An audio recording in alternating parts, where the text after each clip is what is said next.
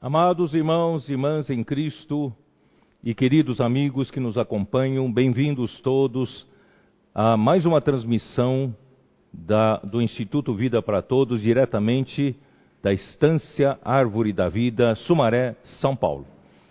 Uh, nós estamos no meio de uma conferência Geração Santa para os adolescentes e nós informamos para a equipe que organiza a conferência, eh, dizendo que a, a, as, as palavras de sábado à noite e domingo de manhã não podem parar, porque é uma palavra de suprimento a todas as igrejas do mundo inteiro.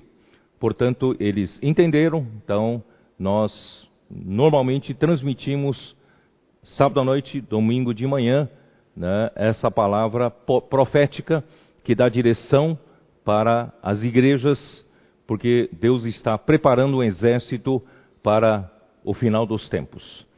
E por falar, por falar na conferência de adolescentes e também de jovens, eu queria aproveitar para que você né, possa fazer as suas ofertas para essa oferta 110% que é dedicado para a, eh, conferência, para a instância, para toda a necessidade, a estrutura e a manutenção. Né?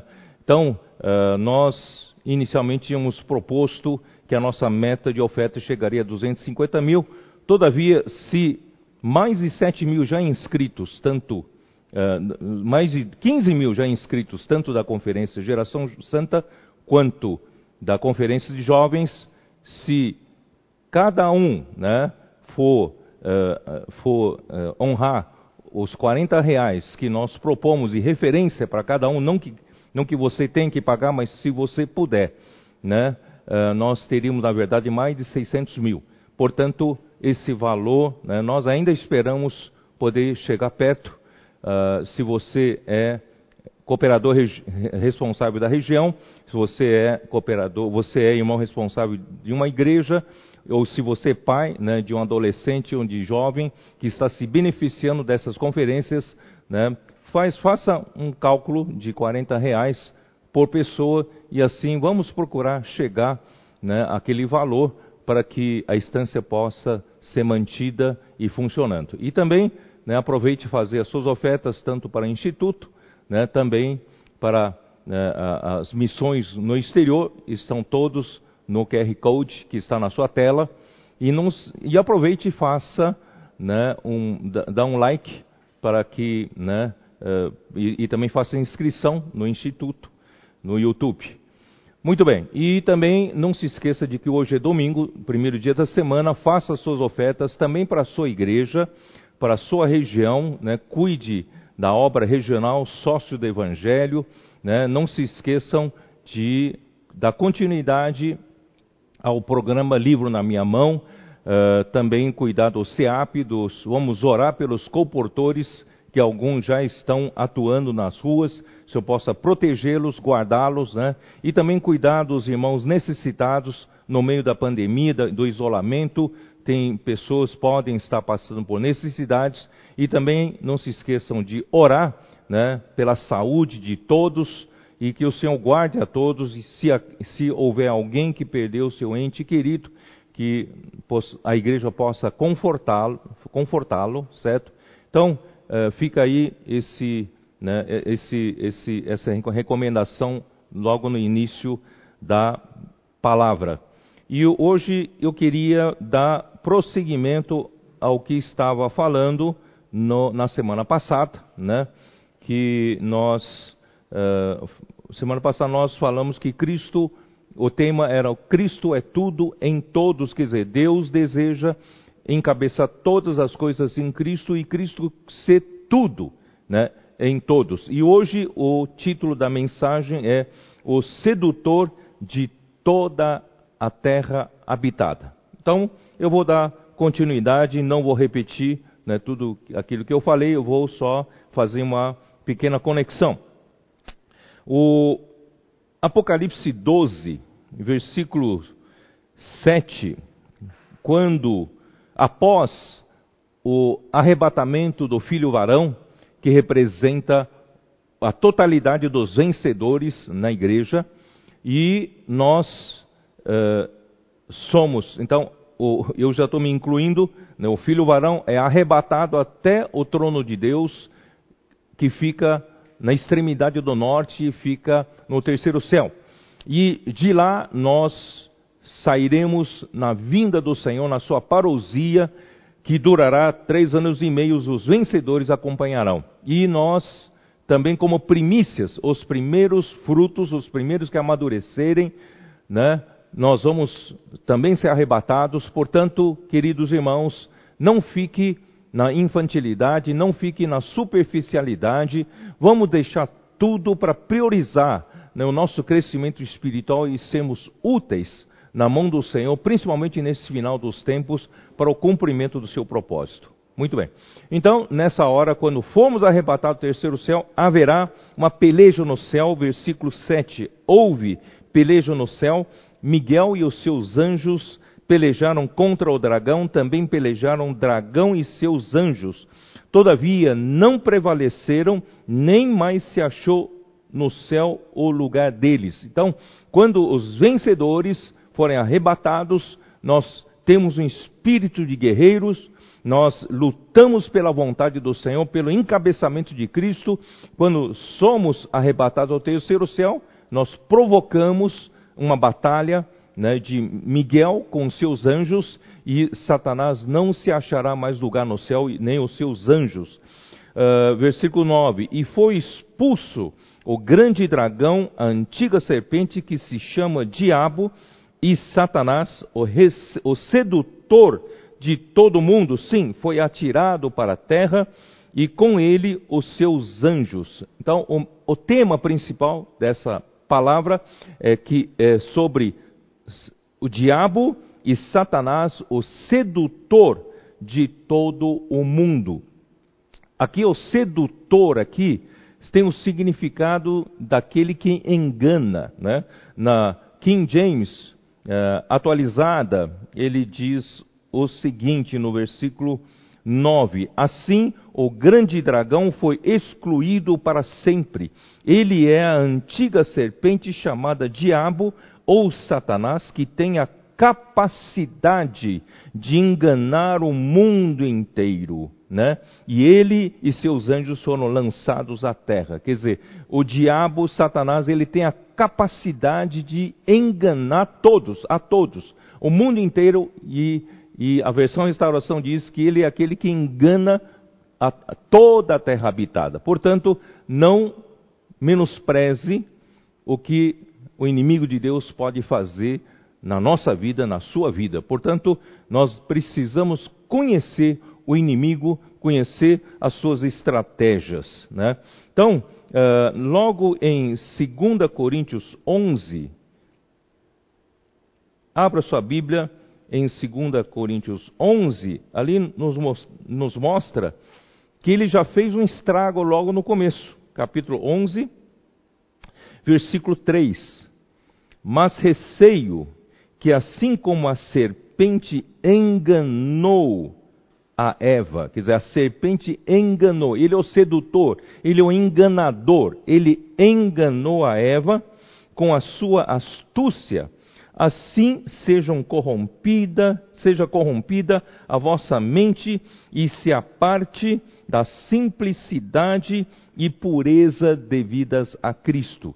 Então, o, o, diabo, Satanás, ele se tornou adversário de Deus e também se tornou inimigo de Deus, inimigos, inimigo por fora, adversário por dentro. Portanto, nós estamos cercados dessa adversidade por todos os lados. Não descuidem, não se descuidem nunca, porque ele enganou a Eva com a sua astúcia e nós todos sofremos as consequências da queda do homem por causa desse engano. E a mente do homem foi corrompida, né? E a consequência é que o homem perdeu a simplicidade e a pureza devidas a Cristo. Nós, quando fomos criados no jardim do Éden, o homem era muito simples. O homem confiava em Deus e confiava na sua palavra. Ele era obediente, ele era puro. Tudo que Deus disser, né, para ele era o, o, o mandamento, ele, ele faria. Mas, infelizmente, o diabo tornou a mente do homem complicada porque ele corrompeu a nossa mente e nós perdemos a simplicidade e nós então a, a partir desse momento que perdemos a simplicidade nós passamos a apelar para a, a, árvore do conhecimento do bem e do mal, da capacidade de discernir, né, capacidade nossa de fazer do nosso jeito, as coisas começaram a ficar complicadas. Portanto, irmãos, não menospreze, né? Mesmo, uh, e também eu mencionei na semana passada, Efésios 4, é mais sério ainda, Efésios 4, versículo 22, onde diz: No sentido de que, quanto ao trato passado, quanto à velha maneira de vida, vos despojeis do velho homem que se corrompe segundo as concupiscências do engano. Quer dizer, esse engano aqui é uma pessoa, é uma coisa personificada. Portanto, esse engano é o próprio Satanás, o sedutor, o enganador do mundo inteiro. Ele está no nosso velho homem. Embora nosso velho homem, quando cremos em Jesus, aconteceu um fato espiritual que já foi crucificado com Cristo, isso está em Romanos capítulo 6, versículo 6. Todavia, no nosso dia a dia, na prática, nós precisamos colocar esse velho homem à morte. Né? Nós precisamos usar o nosso espírito, né? assim nós teremos a realidade espiritual desse fato espiritual. Por quê? Porque o nosso velho homem nos engana. Quando nós vivemos em nós mesmos, na nossa capacidade, nas nossas opiniões, essa, esse velho homem ele se corrompe segundo as concupiscências do engano. Sabe por quê? Em Romanos 8, versículo 44, abra, sua Bíblia. 8, 44. Uh, perdão, uh, Evangelho de João, capítulo 8, versículo 44, que diz: Jesus disse para os fariseus, disse para os judeus: Vós sois do diabo, é uma palavra muito forte, muito forte. Vós sois do diabo, que é vosso pai. Quer dizer, no nosso velho homem, na velha criação, foi a velha criação foi contaminada né, pelo, pelo, pela natureza pecaminosa do diabo, de Satanás. Né? Vós sois do diabo, que é vosso pai, e quereis satisfazer-lhes os desejos. Ele foi homicida desde o princípio e jamais se confirmou na jamais se firmou na verdade, porque nele não há verdade. Ele jamais se firmou. Aquele arcanjo, ele não se firmou na verdade. Deus o criou de uma maneira extraordinária, mas ele jamais se firmou na verdade, porque nele não há verdade. A verdade só há em Deus, só Deus é a verdade. Quando ele profere mentira, fala do que lhe é próprio, porque é mentiroso e pai da mentira. Portanto, não se deixe enganar vivendo no seu velho homem, vivendo na sua carne, vivendo na sua força natural, na sua capacidade natural, você é enganado dia após dia. Né? Que o Senhor possa nos guardar disso. Eu vou aproveitar, eu não ia falar, mas aproveitar, voltando lá para 2 Coríntios 11, eu vou comentar um pouco sobre 2 Coríntios 10. É, isso está fora do script, mas eu acho importante, né? É, capítulo 10, 2 Coríntios, versículo 3. Por isso, irmãos, não, não andemos na carne. Se andarmos na carne, nós somos presas fácil né, do enganador. Ele nos engana, ele está no velho homem. Né? Porque, embora andando na carne, nós ainda vivemos nessa carne, não militamos segundo a carne, nós não usamos essa carne, a sua natureza do velho homem, para militar. para lutar. Porque as armas da nossa milícia não são carnais, e sim poderosas em Deus para destruir fortalezas, anulando nós sofismas. Eu já expliquei isso em uma das conferências de jovens, de que eh, essa é a grande armadilha de Satanás. Ele está na nossa carne. E ele conta, ele conta como aliado, né, o nosso, a nossa mente, a nossa mente, a, a mente do velho homem, certo? Porque versículo 5 diz assim: E toda altivez que se levante contra o conhecimento de Deus e levando cativo todo o pensamento à obediência de Cristo. Então o problema está começa pelo pensamento. Se eu vivo na carne, se eu vivo pelo velho homem, eu estou sujeito ao engano de Satanás. E como ele me engana? Ele me engana através da mente. Então, por exemplo, se eu tenho um problema no relacionamento, vou usar um relacionamento conjugal. Vamos supor que, que ontem, né, uh, por algum motivo, você se irritou uh, ou, ou, você se ofendeu, você ficou desgostoso né, com a sua esposa, ou a esposa com seu marido. Uh, eu estou usando esse exemplo, mas pode ser aplicado em qualquer relacionamento. E, e, você então ficou muito ofendido, você ficou muito zangado, ou zangada, e quanto Satanás então trabalha na sua mente. Quanto mais você pensa no fato, pensa, quando, quanto mais você pensa, mais zangado você fica. Por quê? Porque ele faz você entrar num ciclo vicioso que autoalimenta.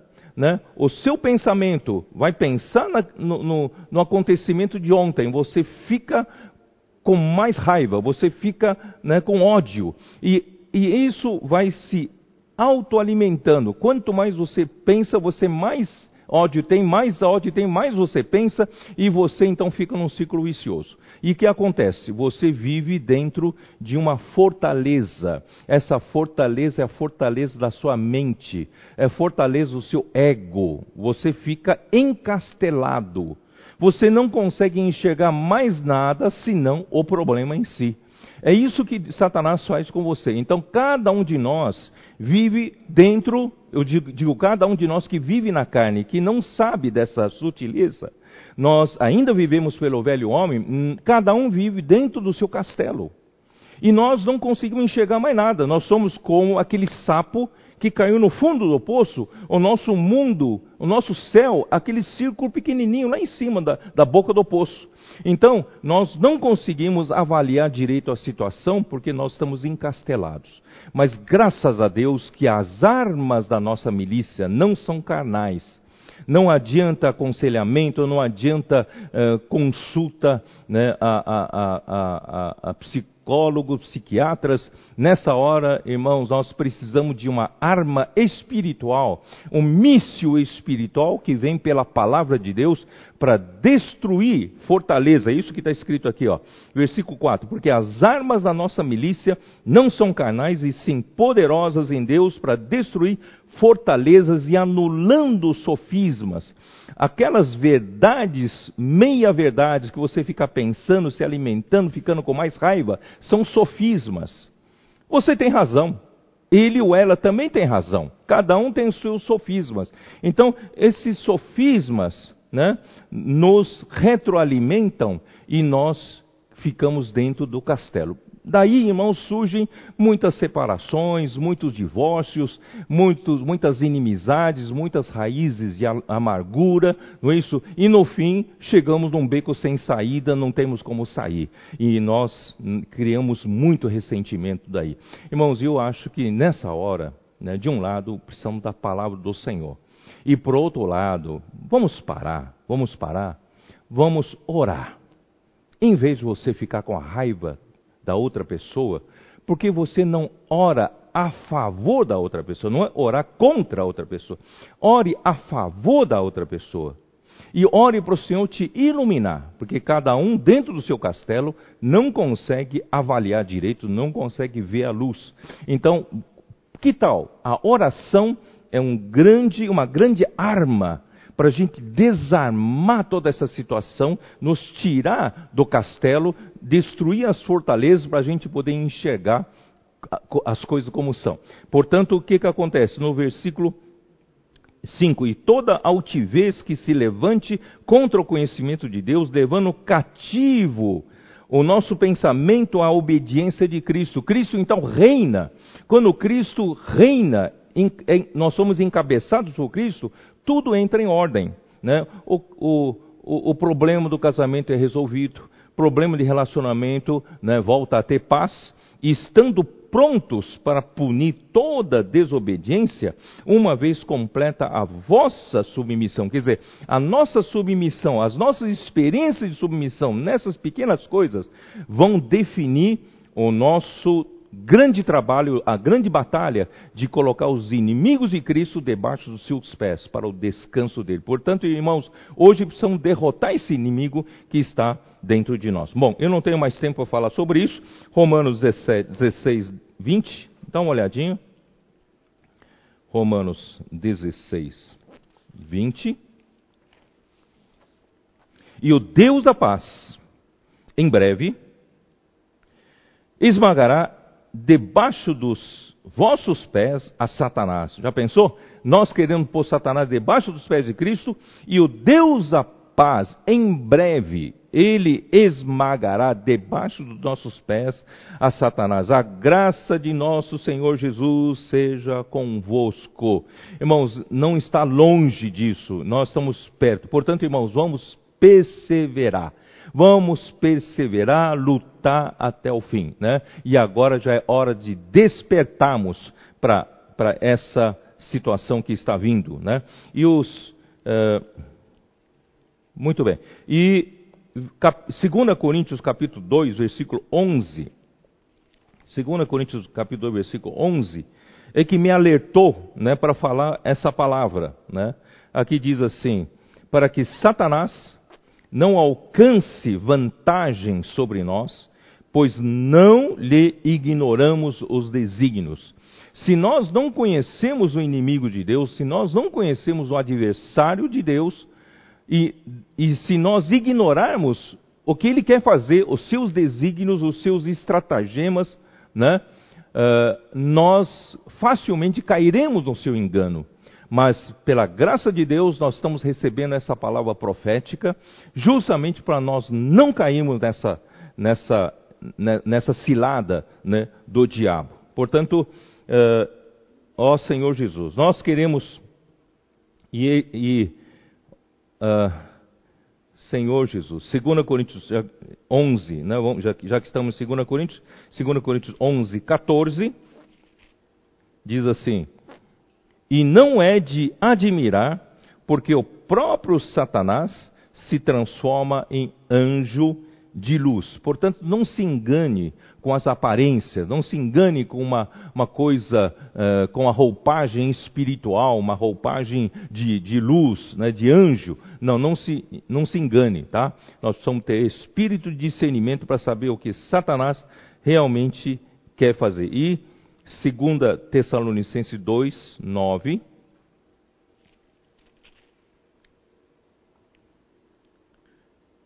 Ora, o aparecimento do iníquo é segundo a eficácia de Satanás, com todo poder e sinais e prodígios da mentira. Portanto, o que ele quer fazer é enganar você. Mas não é enganar de uma forma grosseira. Ele é muito refinado. As suas armas são muito refinadas. E ele tem um aliado dentro de nós, que é o nosso velho homem, nosso ego, a nossa carne. Portanto, irmãos, vamos cuidar para a gente não ser derrotado, querendo dar descanso para o Senhor, sendo que nós somos derrotados no nosso dia a dia. Que o Senhor então possa nos abrir os nossos olhos né, para isso. Por isso precisamos vigiar, todos os dias vigiar, vigiarmos vivendo no Espírito, vivendo sempre debaixo do encabeçamento de Cristo. Ontem nosso querido irmão Ezra Ma, ele falou claramente que quando nós vivemos debaixo do encabeçamento de Cristo, todas as coisas ao nosso redor entra em ordem. A confusão, o caos é justamente nós ficarmos fora da autoridade única e absoluta de Deus. E Satanás então ele impôs uma outra autoridade e trouxe caos, né, corrupção e desordem a esse mundo. E a nossa vida pode estar em desordem, nosso relacionamento pode estar em desordem, a nossa, né, eh, nosso, no nosso trabalho, na nossa casa, família, casamento, podemos estar em desordem.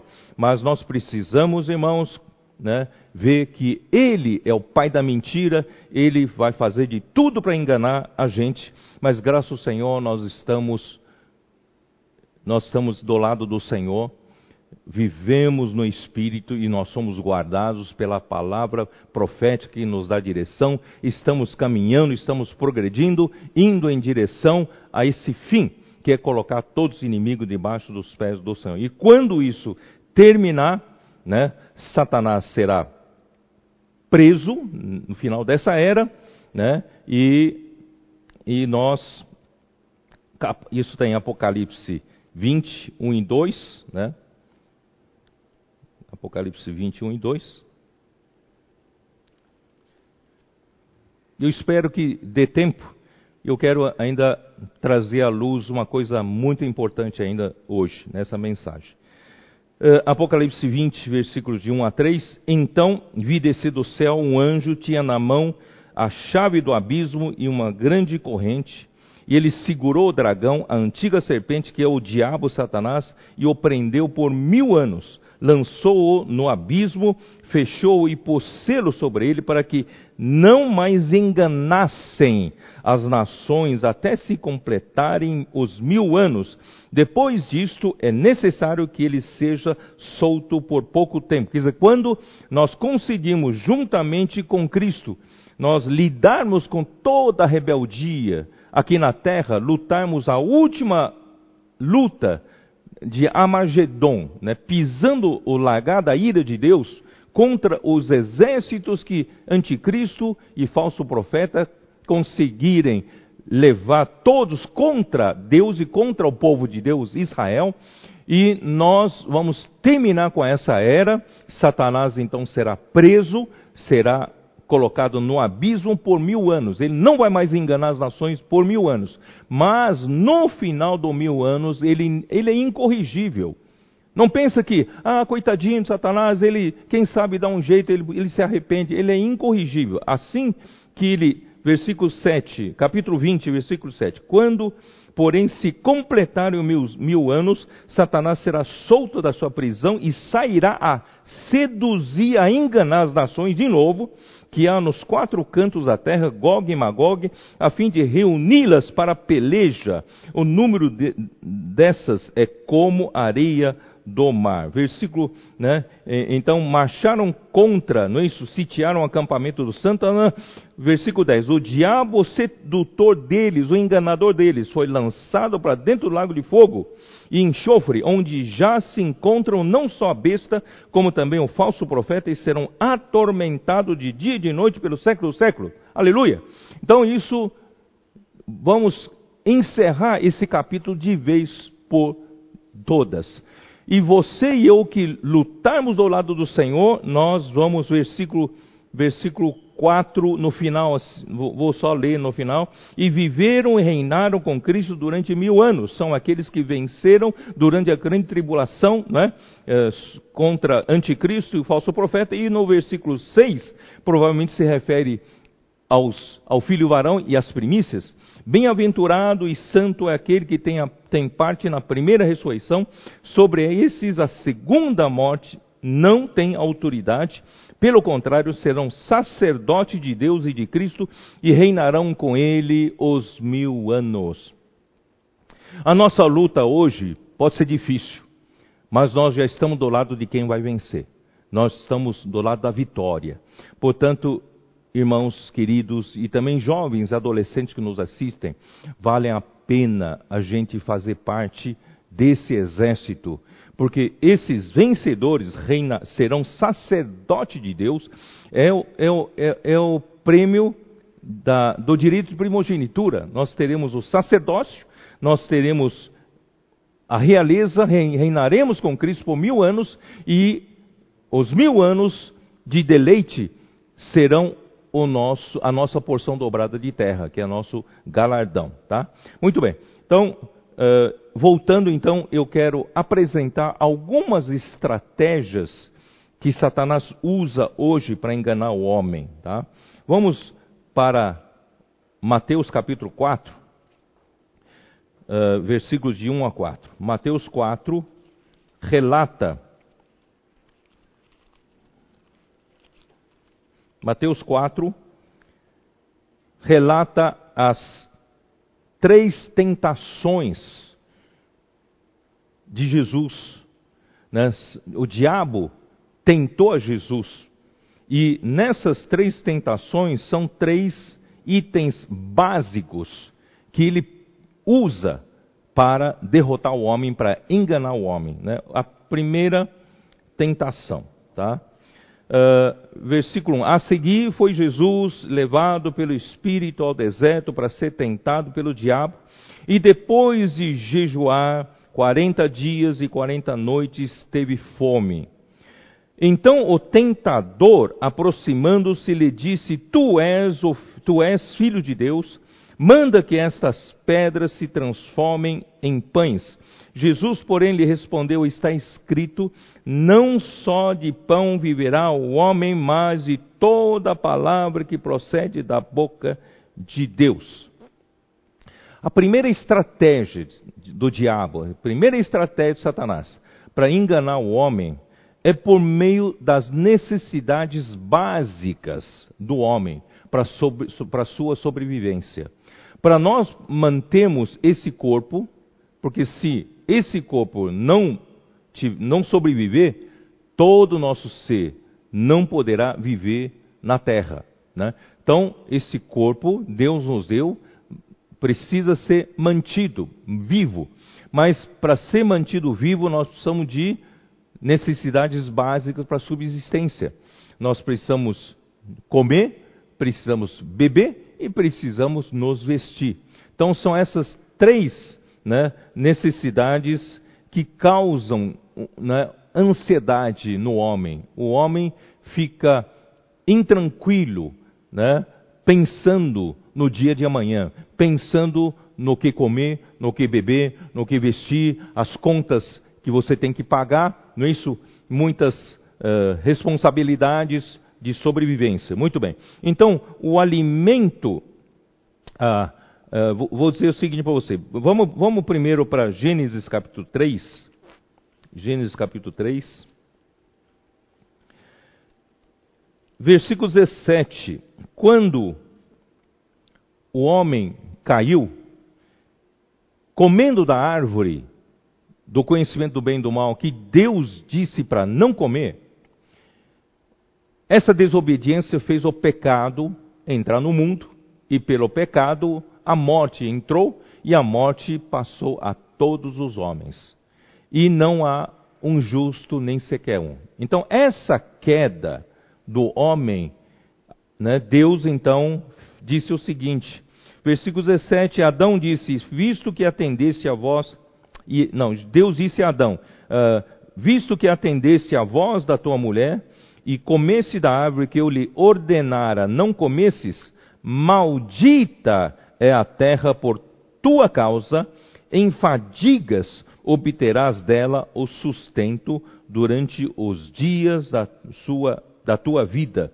Quer dizer, então, versículo eh, 18: Ela produzirá também cardos e abrolhos, e tu comerás a erva do campo, no suor do rosto comerás o teu pão, até que tornes a terra, pois dela fosses formado, porque tu és pó, ao pó tornarás.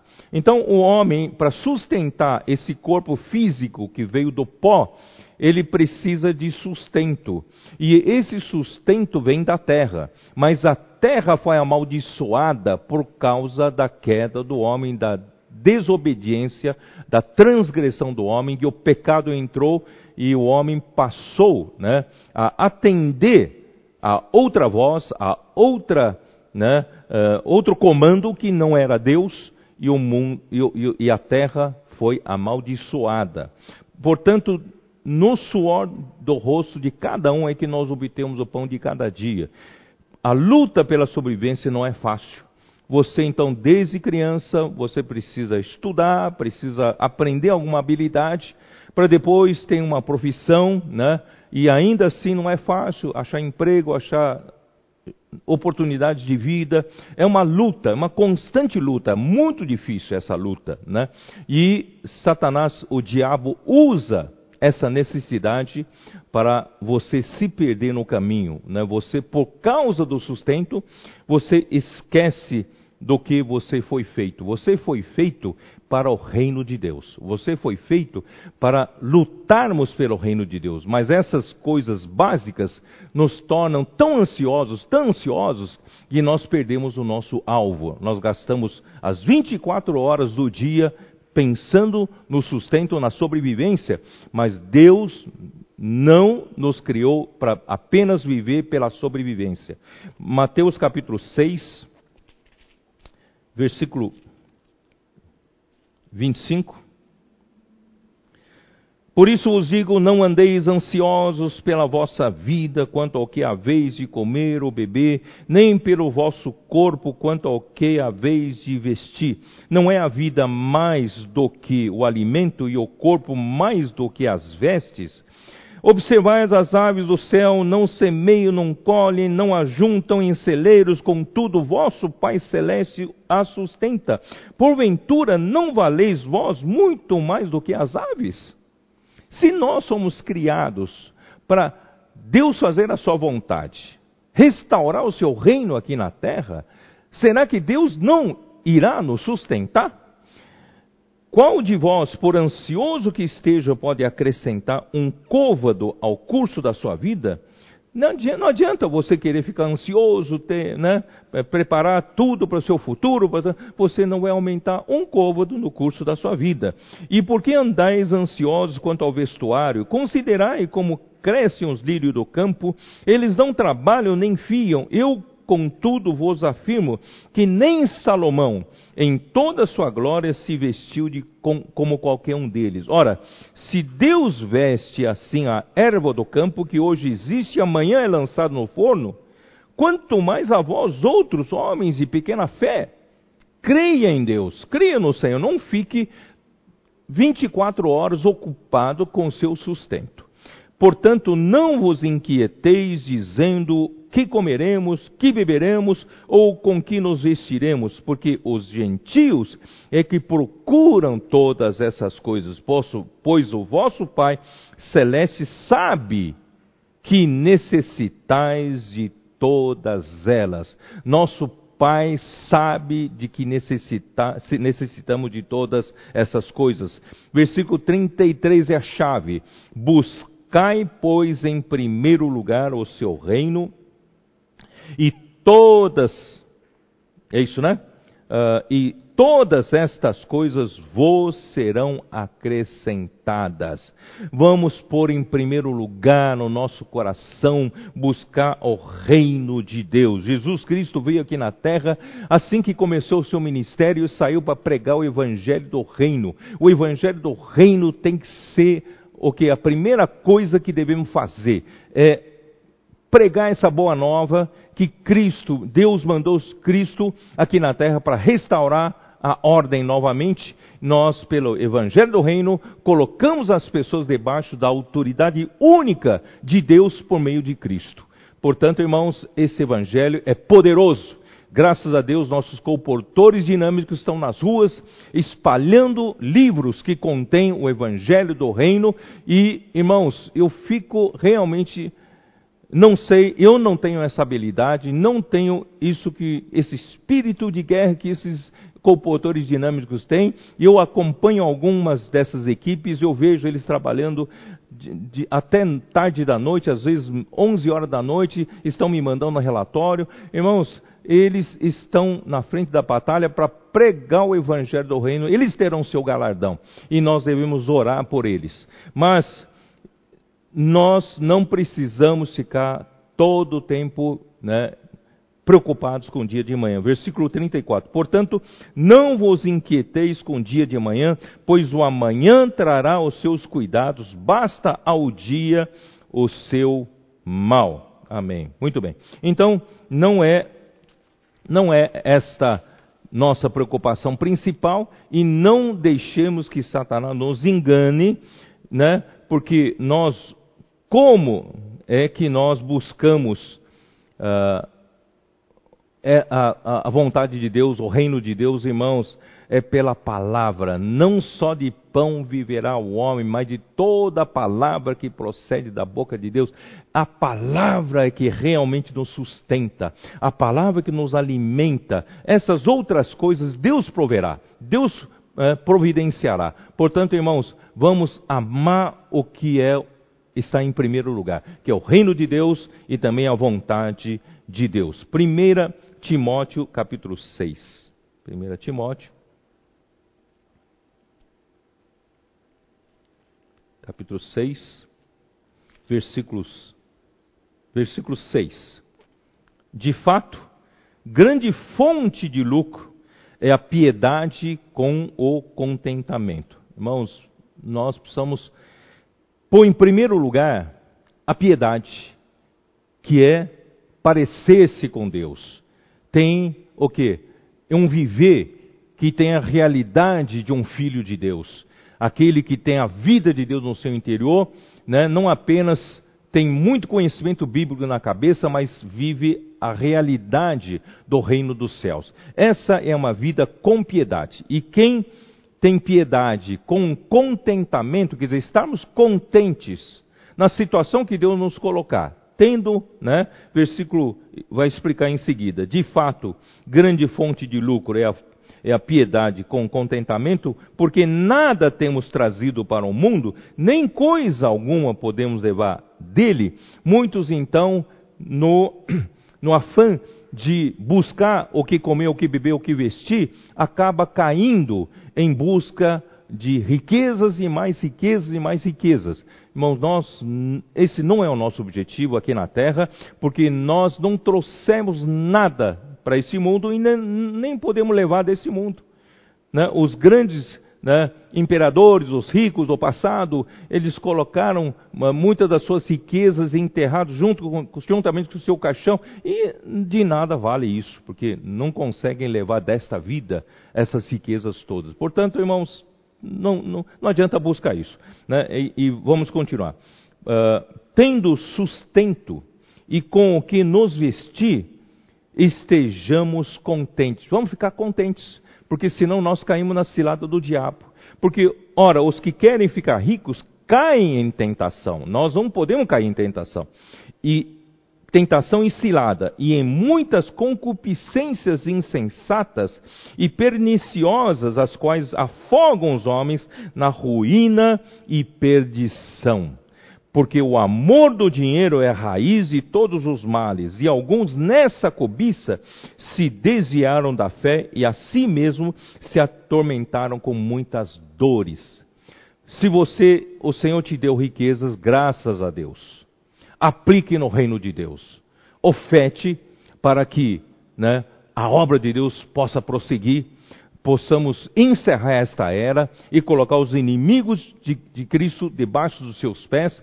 Contribua para isso, aí sim, essas riquezas suas terão fruto eterno. Né? Então não vale a pena você estar aqui na terra, ter amor ao dinheiro, querer ficar rico e você vai cair em tentação e cilada. Muito bem.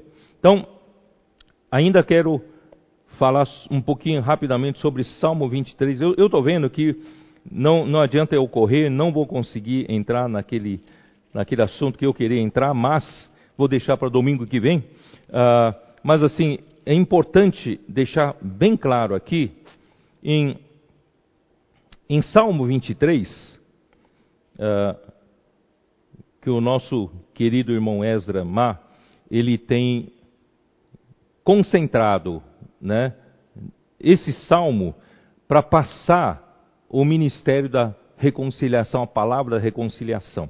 E nós fomos todos muito ajudados, e esse salmo né, passou a ser visto de uma maneira diferente. Estamos vendo com uma outra ótica, né? graças a Deus, com tudo isso que o Senhor tem nos dado, a palavra profética.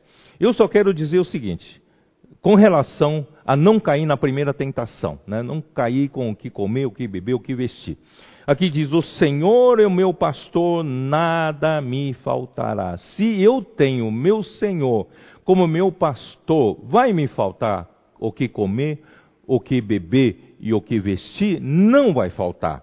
Ele me faz repousar em pastos verdejantes, leva-me para junto das águas de descanso. Vou ficar só aqui, não tenho tempo de falar o salmo todo.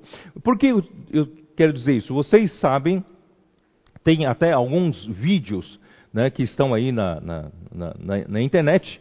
Vocês podem procurar que quando fala em pastos verdejantes, nós que estamos aqui na América do Sul, uh, nós, nós estamos acostumados com as fazendas né, uh, agropecuárias uh, com, com pastos verdes mesmo, bonito, né, um pastos bonitos. E o gado pastando né, num, numa, numa área realmente verde, até bonito de se ver. Todavia, no Oriente Médio e principalmente ali na região da Palestina, não tem nenhum espaço com esse pasto verdejante. Então, então esse, esse salmo aqui, ele nos dá uma ideia errada, porque nós que vivemos aqui, vivemos em outra realidade. Aqui, né, realmente temos um pastos verdejantes. Mas que são esses pastos verdejantes? Naquela região né, da, da Palestina. Ali é uma terra, uma boa porcentagem da terra da Palestina é deserto. Né, é formado por desertos. E no desertos, irmãos, como ter pasto? Então, se você for uma ovelha e que se preocupa com o que comer, com o que beber, você vai morrer ansioso. Porque ali não tem essa fartura de pastos verdejantes como tem aqui na América do Sul. Então, uh, que são esses pastos? Você precisa depender totalmente do seu pastor. O seu pastor sabe onde tem esses pastos, de onde surgem esses pastos se o clima é de deserto. Não chove a maior parte do tempo do ano, maior parte do ano, né, do tempo do ano. Então, uh, graças a Deus que a Palestina fica junto ao mar Mediterrâneo. Apesar de ser deserto, o mar Mediterrâneo, principalmente durante a noite, vem com sua brisa, o vento sopra e traz a umidade, e principalmente nas encostas rochosas, e a umidade bate e fica nas encostas, e a umidade, fica nas pedras, nas rochas. E essa umidade condensa, acontece uma condensação, cai, começa a cair então em gotas, e essa condensação vai molhando a terra em ao redor das pedras das rochas. E essas, essa água que desce né, junto às rochas começam a fazer brotar gramas. As gramas, o pasto começa a brotar debaixo das, rochas, da, da, das, das pedras, das rochas. Então, o pastor ele tem olho clínico, ele sabe onde encontrar pasto, ele leva o seu rebanho para se alimentar nesses pastos, nesse pasto. Portanto, irmãos, quem vive na Palestina, eu digo quem, os, as ovelhas que vivem na Palestina, dependem totalmente do pastor para achar pasto. Assim é o Senhor para conosco. Nós não precisamos nos preocupar se nós temos ao nosso Senhor como bom pastor. Ele sabe onde tem pasto, ele sabe onde encontrar o seu alimento. E ali também é difícil encontrar água, mas ele sabe levar você para as águas de descanso. Portanto, irmãos, eu só usei essa parte de Salmo 23 para deixar você tranquilo. Se você confia né, com a simplicidade e pureza devidas a Cristo. Você confia em Deus, você confia no seu pastor, confia em Cristo. Ele não vai te deixar faltar nada materialmente e muito menos espiritualmente, ele vai fartar sua alma, ele vai fartar o seu espírito, tá bom? Então, vamos voltar para Mateus 4. Eu quero terminar, pelo menos essa parte, né? Mateus 4. A segunda tentação. 5 a 7. Então o diabo o levou à cidade santa, colocou-o sobre o pináculo do templo e lhe disse: Se és filho de Deus, atira-te abaixo, porque está escrito: aos seus anjos ordenará a teu respeito que te guardem. Quer dizer, ele, e eles se susten, susterão nas suas mãos para não tropeçares em alguma pedra. Quer dizer, aqui Satanás primeiro tentou a Jesus como homem que teve fome, mas Jesus venceu essa primeira tentação. Eu espero que eu e você sigamos os passos do nosso pastor, vamos vencer, né? Tentação por tentação. A primeira tentação é sobre a nossa subsistência, nós não caímos nessa. Nós vivemos é pelo propósito de Deus, vivemos pelo reino de Deus, nós estamos aqui para fazer a vontade de Deus. Bom, em segundo lugar, ele então levou Jesus né, ao pináculo do templo, levou para a cidade santa que é Jerusalém, e levou ao templo e ao, e ao pináculo do templo, a parte mais alta ali do templo, templo e falou para ele se atirar. Já pensou? Se ele se atirasse e o pai né, não, não uh, poderia, não, como homem, poderia não uh, sustê-lo, né? então estaria todo acabado, toda a economia de Deus? Não, ele, ele, Satanás é muito sutil. Né? Mas Jesus disse, Jesus disse aqui,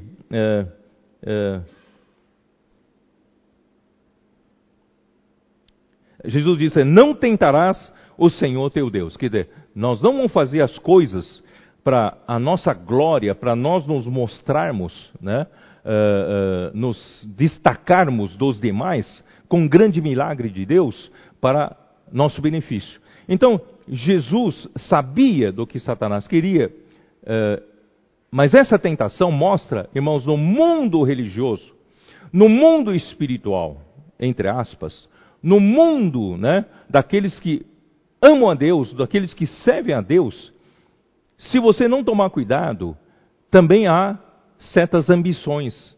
E imagine se Jesus ele realmente se atirasse do pináculo do templo e os anjos susterem né, a Jesus e não deixar morrer, imagine a notícia correrá por toda a Judéia, né? O, todos os do povo de Israel né, ficará dizendo: Oh, olha só, Jesus realmente é, é, é, filho de Deus, ele é, ele, Deus fez um grande milagre e tal. Irmãos, nós não devemos tentar a Deus para nosso benefício, para nossa glória. Né, no mundo da religião, para nós nos destacarmos no mundo da religião através de um milagre, através de uma. Né, quando for necessário, o Espírito Santo ele tem poder para fazê-lo, ele tem poder para executá-lo. Muito, muitos anos atrás, eu era ainda jovem, eu estava eh, de passagem, eu estava eh, num ônibus de São Paulo passando por Campinas. E na, na rodoviária de Campinas, fazendo né, a, a, curva ali, a, o balão, eu vi num cartaz um outdoor, diz assim, ele cura, ele expulsa demônio, ele não sei o que, tal. Eu falei, ele deve estar falando de Jesus quando eu olhei embaixo, é pastor fulano de tal. Então, irmãos, muitas vezes a gente quer sobressair nesse mundo, sobressair para que todos nos respeitem, porque nós operamos milagres. Deus nos usa para operar milagres, Deus nos usa para expulsar demônios, Deus nos usa para curar as pessoas, Deus nos usa para fazer grandes obras, grandes coisas. Irmãos, isso tudo é uma busca de vaidade, e Deus não está nisso e nós não devemos tentar Deus para isso. Precisamos tomar muito cuidado que no mundo religioso nós temos as nossas ambições, se nós não tratarmos com elas, nós podemos cair na armadilha de Satanás. Então nós muitas vezes, né, eh, nós podemos pedir a Deus, orar a Deus, realizar alguma coisa na igreja por nós, com motivação impura, visando um destaque na, na esfera espiritual. Irmãos, tudo isso é muito sutil. Você não percebe, às vezes pensa, você pode pensar que é uma coisa legítima, mas isso é muita sutileza. E nós gostamos de buscar fama, buscar destaque, né? buscar brilhar, né? Uh, como Satanás buscava o esplendor.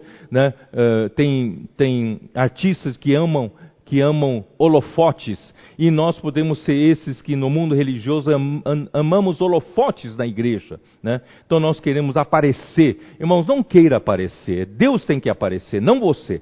Tudo, tudo que é de notório que Jesus fizer em Jerusalém, especialmente no templo, a fama vai, correrá por todo Israel e será exaltado por todos os religiosos. Mas não é esse caminho de Jesus. Jesus não buscou esse caminho. Eu vou falar no domingo que vem qual é o caminho de Jesus. Então, bem-aventurados, né, capítulo 5, Mateus 5, versículo 8. Bem-aventurados os limpos de coração, porque verão a Deus. Irmãos, esse, essa palavra limpos pode ser traduzido para puros. Bem-aventurados os puro de coração. Né? Nós temos nossa simplicidade e pureza devidos a Cristo. Com relação a Cristo, com relação a Deus, irmãos, temos que ter muita pureza. Eu já disse na semana passada que toda vez que venho para falar aqui na frente, eu me ajoelho na presença do Senhor, eu digo para o Senhor: Senhor, limpa o meu coração, tira qualquer impureza, tira de mim qualquer vontade de aparecer, de destaque, de tomar fama, glória para si, mas tu és a cabeça, tu és o Senhor, tu és a autoridade máxima. Eu sou apenas um canal, eu quero transmitir com fidelidade e com pureza e simplicidade a tua palavra. Então, irmãos, nós precisamos sempre aferir né, a pureza do nosso coração. E a, último, a última tentação, né, uh, capítulo 4 ainda de Mateus, versículos 9 e 10, uh, levou 8, 9, né? 8, 9 e 10. Levou ainda o diabo a um monte muito alto, mostrou-lhe todos os reinos do mundo e a glória deles, e lhe disse: Tudo isso te darei se prostrados me adorares. Mas que presunção é essa? Que ousadia, né? O diabo dizer que tudo isso é meu. Eu, eu vou eu vou te dar se você me adorar. Né? Se Jesus né, não tivesse realmente a sabedoria de Deus, né, é, ele poderia dizer: Puxa, eu vou encurtar o meu caminho, aqui está o meu atalho, eu vou conquistar o reino do mundo e a glória desse, ah, só, só adorando né, ao diabo e estará tudo feito. Mas mal sabe ele que adorando ele estaria sujeito à autoridade do diabo. Portanto, irmãos, nós, nós precisamos cuidar muito disso. Em Lucas capítulo 4, mostra por que Satanás teve essa ousadia de falar desse jeito.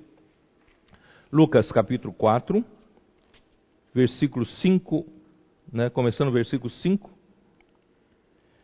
Elevando-o, mostrou-lhe num momento todos os reinos do mundo.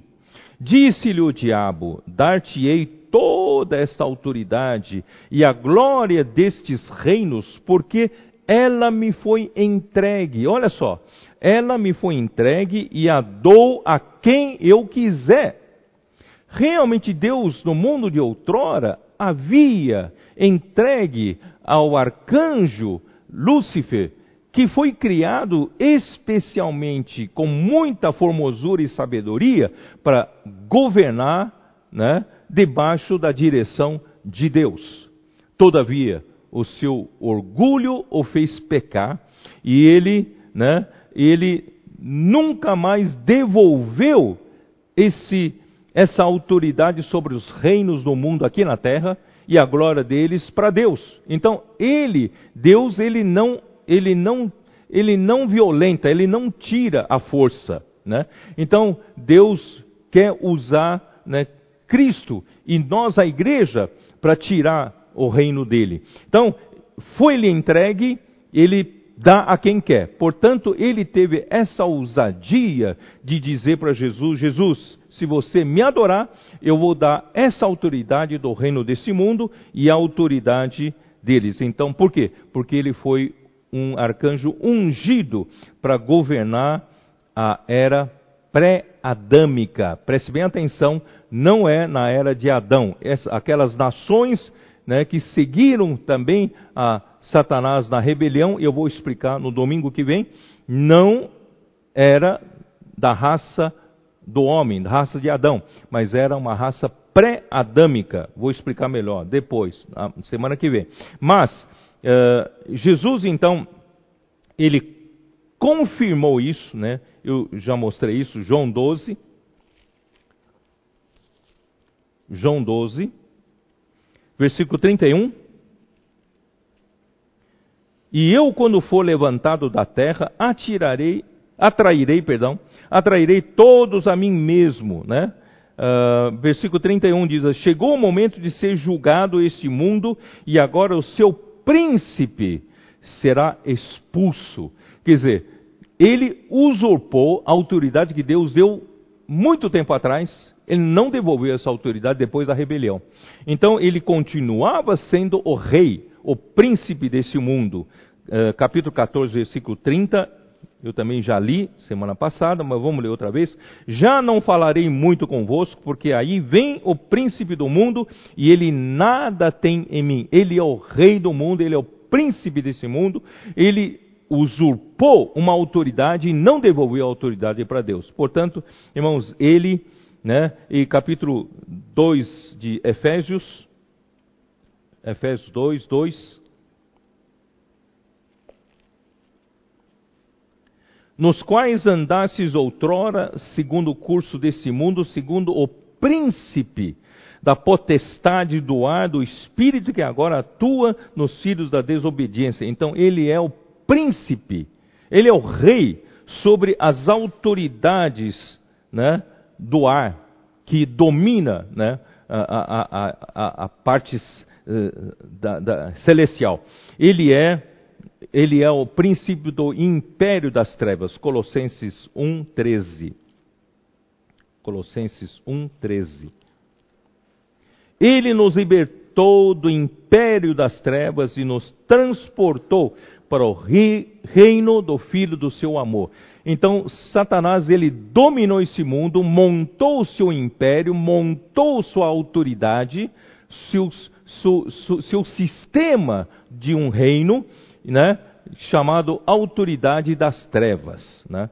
E, irmãos, de Satanás, lembre-se que nós falamos, Satanás é um bom negociador, ele sabe dar favores a você, assim como tentou fazer com Jesus, ele propõe fama para você, ele propõe glória, ele propõe riquezas e propõe, né, para muitos e muitos são enganados. Nesse mundo, irmãos, nós sabemos que alguns fazem pacto com o diabo e alguns inexplicavelmente ganham muito sucesso, muita fama, etc, etc. Irmãos, mesmo no mundo religioso, nós sabemos, irmãos, que muitos caem nessa tentação. Mas nós não caímos na tentação, porque o diabo é o pai da mentira, ele não nunca se firmou na verdade, porque nunca esteve na verdade. Ele é homicida desde o princípio.